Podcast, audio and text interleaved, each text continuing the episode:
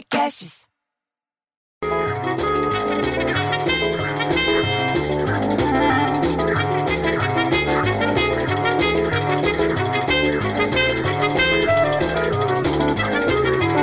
Para com essa música, bicho. Eu fico puto, bicho. Eu tenho vontade de arrancar os botãozinhos do rádio e enfiar na orelha pra parar de ouvir isso. E justo hoje você entendeu que a temperatura tá maluca? Que tá entre 23 e 29, 26 e 27. Tá uma bagunça isso aqui. E eu de terno e gravata, você entendeu? No carro sem ar-condicionado, num trânsito que às 10 horas da manhã já tá 75 quilômetros. Você acha possível um negócio desse? Aí você liga o rádio pra ouvir uma notícia, pra ouvir uma coisa boa, diz que 40%. 40% bicho dos profissionais estão descontentes com o trabalho. Porra, bicho, o que, que você vai fazer numa hora dessa que tá uma crise dessa? Porque a minha dica é o seguinte: você tá descontente com o teu trabalho, não sai daí, porque senão você vai perder o salário. Vai procurar outra coisa para fazer.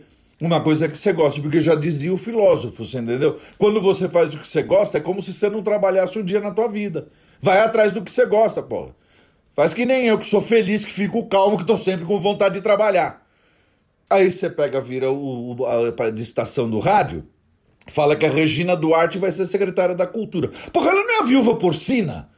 Ela vai ser secretária da Cultura agora, da onde? De Sucupira?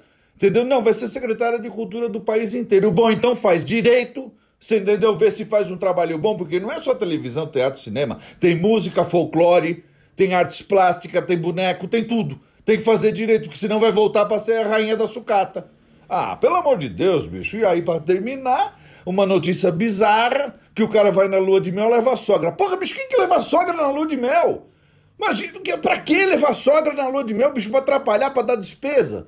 Aí diz que chega na lua de mel, ele engravidou a sogra, bicho. Ele engravidou a sogra, largou da mulher e casou com a sogra. Bicho, que muda. Eu fico puto da vida que eu prefiro um filho viado que um filho sogra.